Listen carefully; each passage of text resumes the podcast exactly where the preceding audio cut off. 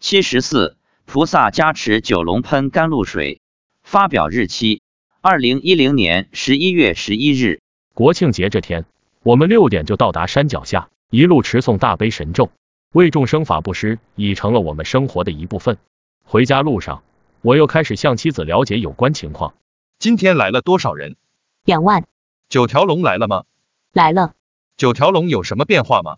九条龙不断变换着阵型，还向众生喷水。那水喷出来，不是把众生的衣服都弄湿了吗？不会，他们喷出来的水跟雾一样，像水蒸气一样。那有什么作用吗？观世音菩萨有加持，加持后，他们喷的水就成了甘露水，为众生消业障。